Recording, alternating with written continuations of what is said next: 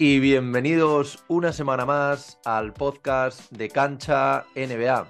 Y hoy tenemos a un invitado muy especial con el que ya llevaba un tiempo hablando y él es Víctor Belinchón. ¿Qué tal? ¿Cómo, cómo estás, Víctor? Hola, ¿qué tal? Muy bien, muy contento de, de estar aquí. Tenía yo también muchas ganas. Y bueno, para los que no te conozcan, Víctor, ahora vamos a hablar un poco de, todo lo que llevas haciendo, que, ya llevas bastantes años en, esto, aunque ha ido evolucionando un poquito tu, carrera en torno al baloncesto. Pero para el que no te conozca, eh, ¿quién es Víctor Belinchón? Cuéntanos un poquito, ¿a qué te dedicas ahora en estos momentos? Pues Víctor Belinchón actualmente trabaja para la prestigiosa agencia española YouFirst, que es una de las mejores del mundo, que se dedica al mundo de la representación, representa desde talentos, futbolistas, jugadores de baloncesto. Eh, tenemos, somos una empresa grande que está expandida en todo el mundo, pero que se creó en España hace ahora 20 años. Y bueno, mi función un poco, soy el director de recruitment en jóvenes talentos de la, de la empresa a nivel nacional y también soy representante de, de jugadores. Y muy bien. De momento, poca cosa más hoy, que no es poco, creo yo. No, no, no, es poco, no es poco, no, está, está muy bien, pero, pero bueno, eh, todo esto empezó hace, hace varios años, ¿no? Porque he visto que antes también escribías en, en Kianzona, hiciste también eh, temas de scouting, de recruiter en la Canarias Basketball Academy, eh, también, bueno, ahora luego pasaste a formar parte del equipo de YouFirst, pero ¿cómo, ah, ah, bueno, antes de nada, ¿cómo empieza esta afición por el baloncesto y cómo lleva esta afición por el baloncesto a que al final pues sea tu, trabajo, tu día a día? Yo empecé a jugar cuando tenía siete años a baloncesto, eh, por lo típico, los niños del colegio jugaban, pues yo también. Eh, conforme iban pasando los años, el baloncesto me iba gustando más y más y más. Eh, bueno, yo no era el mejor, pero tenía mucha gracia jugando. jugué en Valencia, pero bueno, mi equipo de siempre es el No Basket Shativa, aunque yo empecé a jugar en mi pueblo, en Genovés. Eh, con 17, 18 años me lo tuve que dejar porque, porque quería que los demás, otros jugadores pudiesen, pudiesen llegar, no quería ser portada yo. No, eh, lo dejé porque no daba para más. Y bueno, ahí yo tenía un blog que hablaba de baloncesto cantera y como nos conocíamos todos, pues entonces yo tenía acceso a mucha información, eh, contaba todos los campeonatos, hacía previas, que ahora sí que se hace, pero por aquel entonces, hace 8, 9, 10 años, nadie hacía cubrimiento del campeonato de España, hasta que un día, estando yo en un blog, eh, me llama Gerard Soler eh, para ayudarle en Solo Basket. En Solo Basket estoy poco más de un año hasta que David Sardinero me dice que va a nacer Zona, me explica un poco el proyecto, me convence y bueno, yo cuando estaba en Kianzona también escribía eh, mensualmente en la revista Gigantes algún artículo de baloncesto de formación. Eh, y a los dos años, con 20 años creo, me fui, sí, con 19, 20 años, no me acuerdo, me fui a, a Canarias porque me llamó Rob Orellana eh, me, escribió contándome un poco el proyecto que él tenía en mente cuando la CBA entonces estaba en Las Palmas. Eh, la verdad que, que me gustó lo que me vendió y estuve allí una temporada que fue muy buena y yo creo que gracias a que esa temporada fue muy buena, eh, me llamó Guillermo Bermejo, que estuvo en este podcast, y Regino Olivares, que también estuvo, pues para, para iniciar para iniciar la carrera laboral en YouFirst. En principio era scout, pero es que al poco tiempo yo quería más y me dieron la oportunidad y ahí sigo. ¿Y cómo, cómo, fue un poco esta experiencia? Porque hablas de la Canarias Basketball Academy, que al final eh, tiene mucho prestigio, ¿no? Porque al final eh, es muy conocida, se han desarrollado eh, bastantes talentos eso era una locura. Yo, yo me acuerdo cuando, cuando llegué, eh, veía chicos que se levantaban a las cuatro y media de la mañana para desayunar a las cinco eh, e irse andando a entrenar, eh, haciendo físico. Entrenaban de seis a ocho, iban al colegio, volvían, descansaban media hora, se volvían a ir a entrenar, después entrenaban con el equipo. Era una, una salvajada. Es normal que, entonces la CBA sacase tantas becas americanas porque, porque aquello era la mili. Aquello era una auténtica locura. Allí, menos fiesta y descanso, había de todo. Eh, la disciplina creo que es la palabra que mejor define a Rob Orellana y nosotros éramos sus soldados. Eh, ¿Que hay que hacer esto? Nadie se atrevía a replicarle nada a Rob y, y, la generación con la que coincidí yo era muy buena. Estaba Danilo Bernovic, Diego Willis, Toño Álvarez, Bas Leite, Jamie Bergens, Dai Hao, eh, Zheng Zhen Li. Eh, había muchos jugadores que, que, hoy son conocidos. Estaba Gael Bonilla también del Barça. Eh, éramos, el Junior era un equipazo. Yo me acuerdo, eh, nuestro tercer base en el torneo de la Euroliga era, era Papi, era Branco Badío, el ahora jugador de Manresa. Eh, teníamos jugadores nacionales eh, que, que, hacían mucha faena en el equipo, Andy Andrade, José Pérez, Joan Sorolla, eh, los catalanes, Ruger.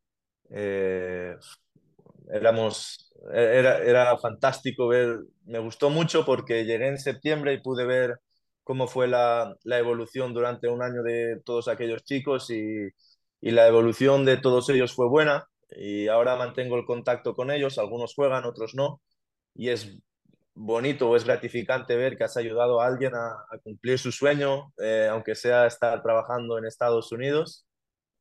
Y siempre recuerdo la CBA como, como una etapa importante de, de mi vida, donde, y, donde aprendí mucho. ¿Y cuál, cuál era tu, tu rol exactamente dentro de, de la CBA, como, como comentas? Porque era... evolucionó un poquito, ¿no? Era, venía siendo eh, recruitment director deportivo, eh, mano derecha de Rob Orellana y Piti González. Les ayudaba a la hora de llegar a jugadores, de intentar reclutarlos, de negociar a, con familias, con tal. Y al final la CBA es una academia, no, no ofrecía dinero. Ofrecía, uh -huh. ven aquí a trabajar, te vamos a ayudar a ir a Estados Unidos. Uh -huh. Y por aquel entonces en el sector femenino sí que había muchas jugadoras que se iban, pero costaban más de jugadores. Y, y luego el, el, siguiente paso en, en, tu evolución es cuando dices que You First, en este caso Guillermo Bermejo y, y, Regino, pues se ponen un poco en contacto contigo, ¿no? ¿Cómo, cómo surge esta oportunidad? Eh, ¿Se ponen ellos en yo, contacto contigo? Yo, mi mejor amigo es Kenan Karafochi, que siempre desde hace 10 años ha sido representado por You First. Uh -huh. Y Kenan tuvo un accidente cuando yo estaba en Canarias y me llamó y me dijo, o te vienes o me lo dejo. Y dije, hostia.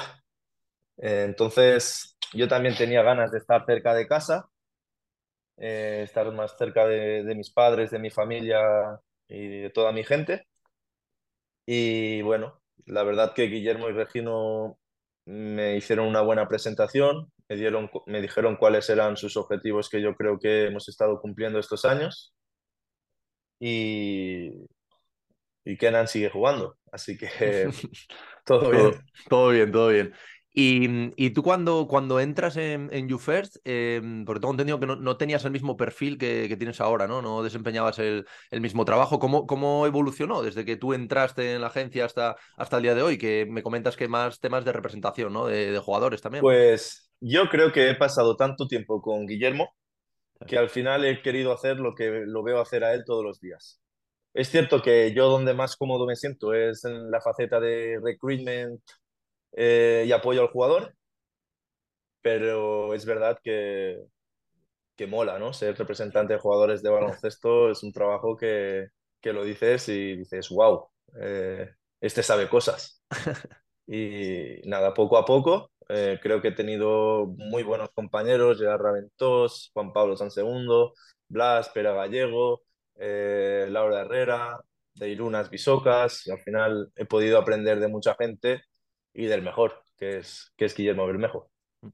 Y mm, bueno, es lo que tú decías, ¿no? Como que mola mucho, ¿no? Ser representante de, de, jugadores al final, porque estás en contacto con ellos, pero mm, para la gente un poco que estamos más alejados de, de este mundo y que también nos estén escuchando o viendo ahora, eh, explícanos un poco en, en, qué consiste este, este trabajo, ¿no? De, de representante, porque supongo pues, que tendrá muchísimas aristas, ¿no? Entiendo. Sí, eh, la parte de fuera lo ves y dices, qué pasada de trabajo, qué guay. eh, vas a los partidos gratis, estás con los jugadores, tienes mil anécdotas, vives cosas increíbles, pero es mucho estrés y, y es difícil porque a veces las cosas no salen como uno quiere, hay operaciones que fallan, eh, hay encajes que al final no encajan bien, entonces tienes que cambiar el puzzle de, de formato.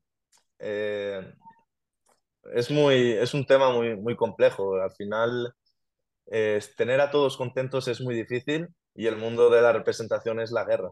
Es todos contra todos, cada uno lucha por lo suyo y, y en eso estamos.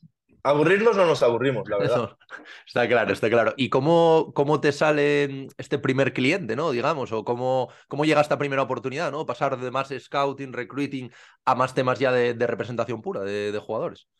Pues mira, mi primer cliente fue eh, Juan Fernández, el argentino, que lo vi yo en un torneo en Turquía, que fue mi primer viaje al extranjero con UFES, que yo me acuerdo Juan entonces no llegaba a mate, tenía malos gestos, mal lenguaje corporal, pero yo le vi hacer un cambio de dirección y viendo lo grande que era dije, esto es muy bueno.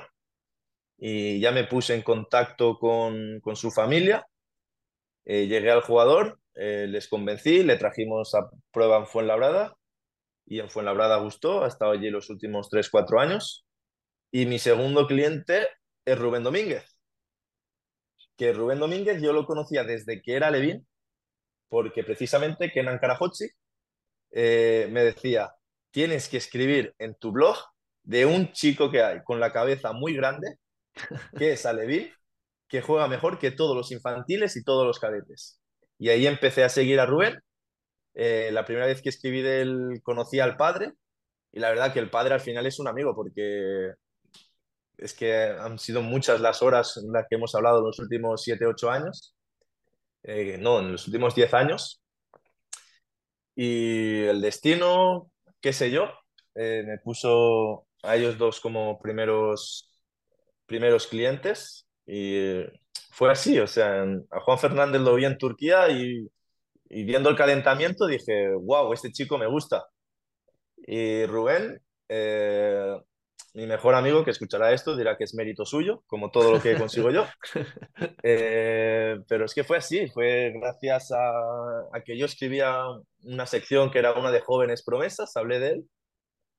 Y, y al final yo no, cuando escribí la primera vez de él no sabía qué iba a pasar con mi vida esto, porque yo cuando escribía no tenía la planificación de quiero ser representante de jugadores. Yo quería ser director deportivo. Bueno, pero ahora no, no, querría serlo nunca. ¿eh? ahora ya, ya, estás bien, bien establecido ahí, ¿no? Con, con los ahora jugadores. Estoy, ahora no quiero moverme. Y, y comentabas antes que en, que en, el primer partido este que comentas, ¿no? En Turquía, viendo el calentamiento, pues ya, ya ves a este jugador que, que, te interesa.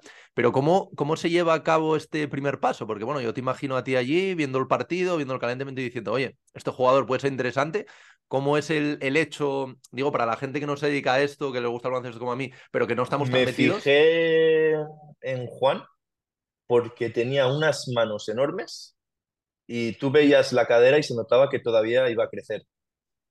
Y, y lo primero que dije fue, si este chico, que medía 2,2 por ahí, 2,3, crece 5 centímetros más, va a ser muy bueno. Y ha crecido 10 centímetros más.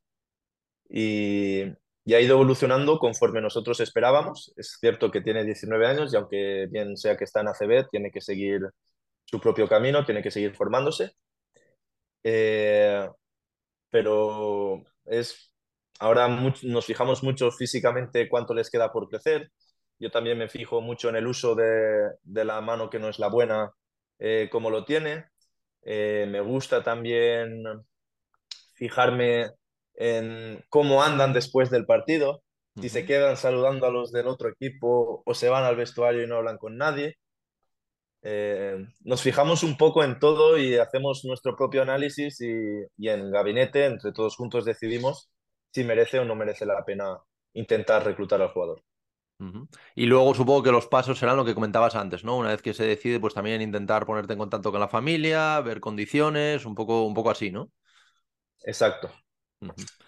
Y eh, bueno, cambiando un poquito de, tercio, estuve leyendo una, una, entrevista tuya que creo que hiciste el año pasado, si mal no, no recuerdo, no me acuerdo ahora en, qué medio, que comentabas em, una necesidad de crear como una liga sub-22, ¿no? En, en España, eh, un poco para, para el desarrollo de, estos chavales que no haya tanto impacto este profesionalismo de repente, ¿no? A ver, si lo piensas, eh, ¿cuántos jugadores en ACB juegan con menos de 22 años? ¿Quiénes juegan? ¿Qué pasa? De los 18 a los 22 años, en Estados Unidos tienen la universidad. Aquí a veces tienen la LEP Plata, que entrenan dos veces al día, ganan 400 euros y tienen que estudiar. Entonces, si hay que cuidar el producto, hay que cuidar a los que vienen de abajo. No hay que darles una estabilidad, hay que darles motivos para seguir trabajando, hay que eh, forzarles a que sigan estudiando porque un día dejas de ser jugador. Y yo creo que si la Liga CB tuviese una liga, o si tuviese obligatoriamente una liga sub-22, donde cuando juega el equipo ACB fuera, dos horas antes juegue el sub-22 contra el sub-22 del otro equipo, eh, crecería, crecería el baloncesto en España y sobre todo prepararía más a los jóvenes jugadores eh, para que cuando les toque jugar en ACB estén, estén más preparados. Hay muchos jugadores que de 18 a 22 años están en ACB porque nacen en la ciudad donde hay un equipo ACB y a lo mejor juegan 15 partidos en los cuatro años. Después de esto, con 23 años, se tienen que ir al Aleporo, demostrar su valía y siempre van a tener la etiqueta de los equipos ACB que ya, pero estuvo en ACB y no jugaba. Si no le dan la, la oportunidad, no es culpa del jugador. Y hay muchos casos, hay muchos jugadores que se han perdido en el camino porque no han tenido una formación seguida. Han estado dos años sin jugar, tres años, un año. Eh, y el jugador joven eh, tiene que jugar. Si el jugador joven no juega, se estanca. Y si estanca, no crece. Y si no crece, no llega a la élite. Y si no llega a la élite, las medallas y demás se van a acabar.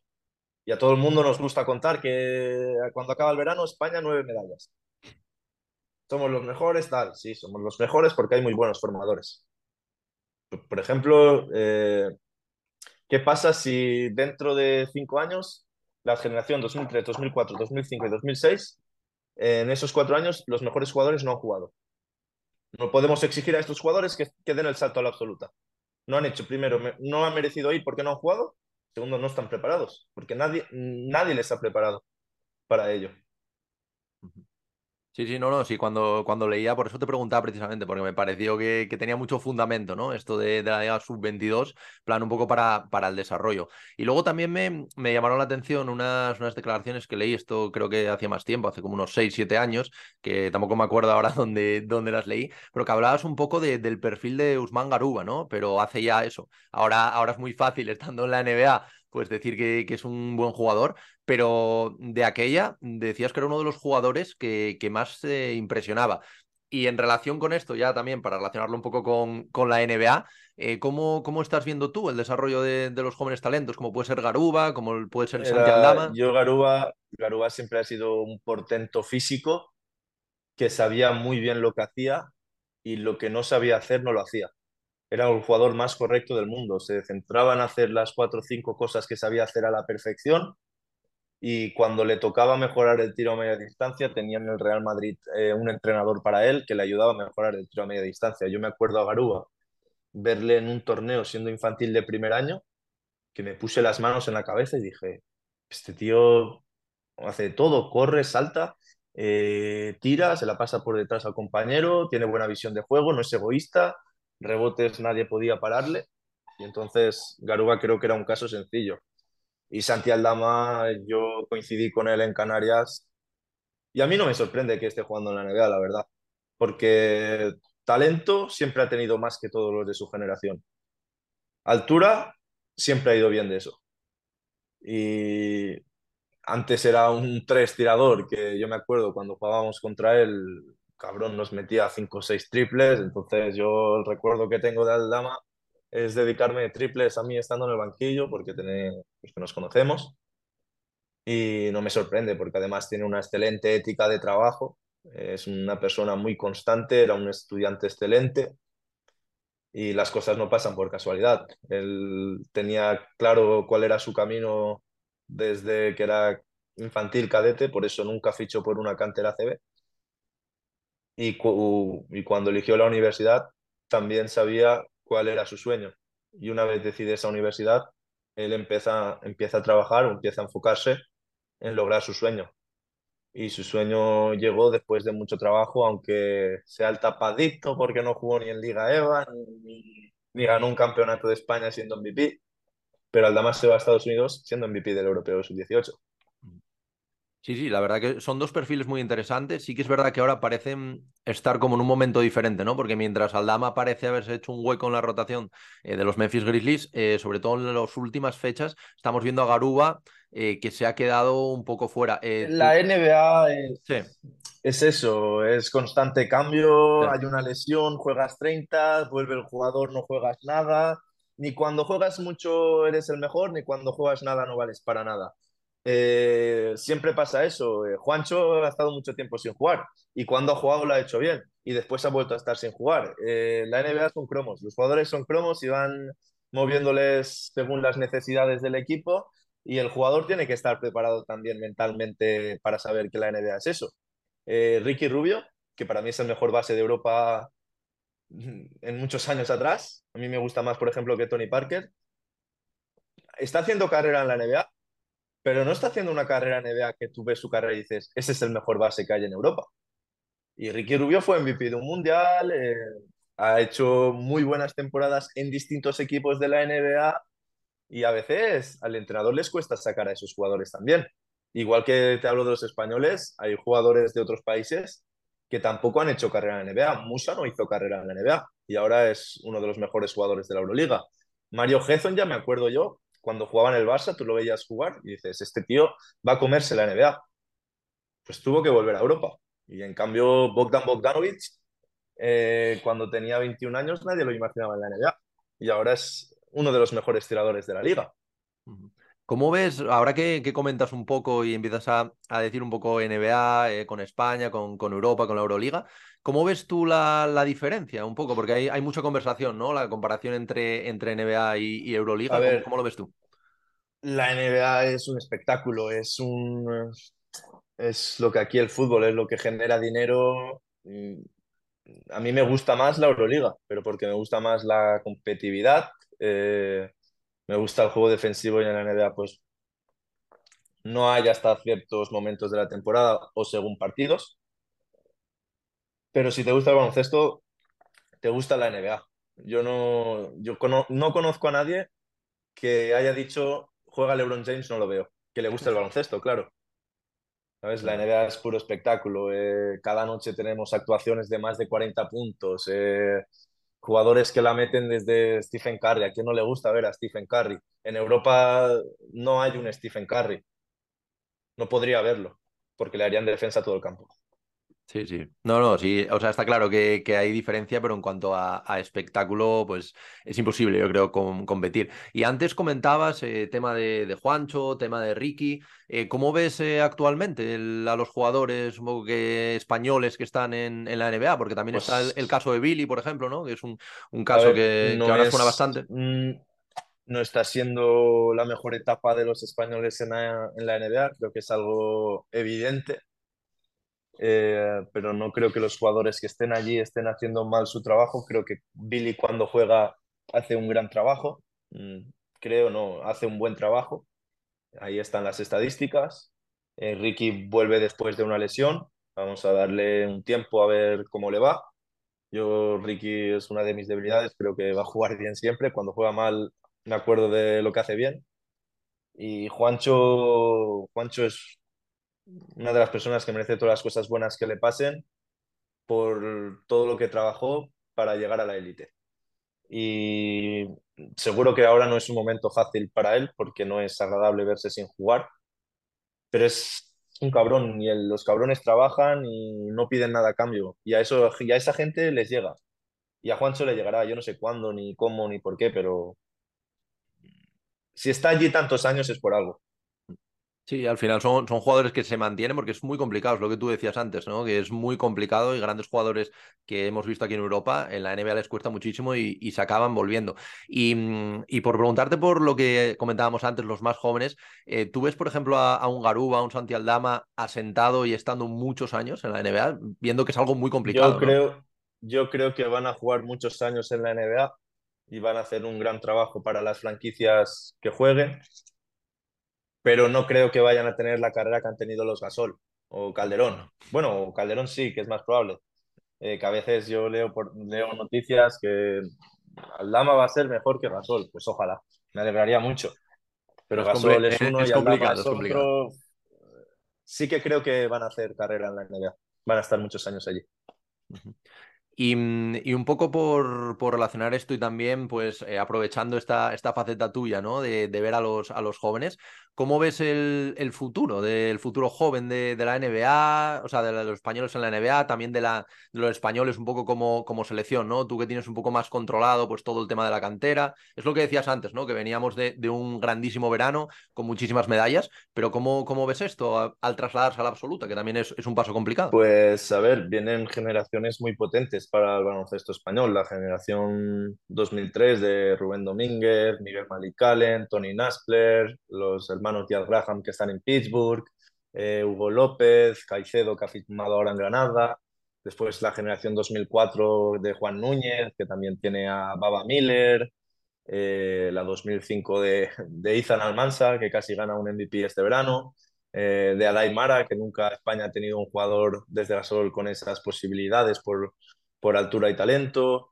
Langarita, el, tridente de Valencia Vázquez, Lucas Mari, Sergio de la Rea y Pablo Navarro, eh, Folgueiras, eh, la 2006 de, Hugo González, el de Real Madrid, que vienen generaciones muy buenas y por eso yo creo que tener esa liga sub-22 que te comentaba antes sería algo idóneo porque te pongo en situación, si dentro de dos años en Valencia vuelven a haber lesiones, lo más probable es que firmen jugadores, porque es un club que tiene dinero, que tiene exigencias y que necesita resultados. Y a ese club le va a costar siempre más apostar por sus talentos de la cantera que, que fichar a un jugador eh, temporal y que les ayude de inmediato. Sí, sin duda. Y bueno, por, por ir acabando, eh, ya Víctor, sí que me, me gustaría preguntarte un poco por, porque ahora, bueno, estás en una situación, como comentabas al principio, muy buena, ¿no? Como representante de, de jugadores, ya dejaste la idea de, de, dirección deportiva porque, porque estás, estás muy bien aquí, pero ¿algún sueño así que te, que te quede un poco por, por cumplir dentro de, del baloncesto? Aunque sé que es una pregunta complicada. Sí, claro, ¿eh? claro, claro que muchos sueños. Primero que a mis jugadores les vaya mejor que bien, ayudarles en sus propósitos, en quitarles los males cuando vengan y poco más. Tener salud, eh, que esto me siga gustando como me gusta y, y, que venga lo que tenga que venir. Si es malo, intentaremos lucharlo y si es bueno, pues lo disfrutaremos.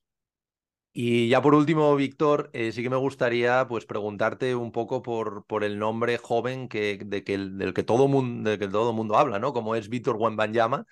¿Qué, ¿Qué, opinas de, de este jugador que, que, está dando tantísimo que hablar Justo... y bueno, ya, ya, lo están poniendo a, a la altura de. Sí, de no, ¿eh? hoy, esta mañana, mi pareja me ha mandado un vídeo suyo y me dice: Mira cómo llega este chico a mate. Y yo le he dicho: Sí, sí, tiene, no, llega, llega a todo el mundo. Incluso mi madre me ha mandado vídeos de, del chico. Es un unicornio, o sea, yo nunca había visto algo igual, la verdad. Eh, creo que va a ser el top 1 del draft el año que viene. Eh, yo también tengo muchas ganas de ver Karana Nega porque yo no, no lo sé. Yo no lo sé. Me gustaría tener una bola de cristal y decirte, va a pasar esto. O, o si fuese esto una simulación, digo, voy a simular todo hasta llegar al día que, que esté tal. Eh, tiene una pinta increíble. Yo me acuerdo verle en la minicopa y yo veía a un chico grande, pero no esperaba esto. ¿Sabes? No esperaba que fuese algo tan, terrorífico, porque es que es un terror. Yo lo he visto varias veces con la selección española. Yo me acuerdo alguna anécdota de, de hablarle a, a, Rubén, decirle, oye Rubén, tira de tres, no entres al aro, te vas a comer el tapón. Y bueno, entraba al aro contra él y nunca se ha comido un tapón de buen Bayern. Eso siempre me lo dice él. Eh, pero es que es un chico con unas posibilidades en el mundo del baloncesto históricas, puede hacer cosas muy, muy grandes. Sin duda. Bueno, pues Víctor, nada, oye, agradecerte como siempre tu, tu tiempo, ¿no? Por, por, haber tenido la delicadeza también de, de dedicarme este tiempo, que sé que, que tienes muy poco. Y, y nada, eso, que, que, muchísimas gracias, que vaya todo fenomenal, que a tus jugadores, por supuesto, pues les vaya genial tanto este, esta temporada como, como las que están por venir. Y nada, que a partir de ahora ya sabes que Cancha NBA es tu, tu casa y que si quieres algún otro día pasarte por aquí para hablar de algún joven talento o lo que sea, ya, ya tienes mi, mi contacto. Muchísimas gracias por, por, darme la oportunidad y por el interés. Eh, ha estado muy bien este ratito. Perfecto, muchas gracias Víctor. Un abrazo.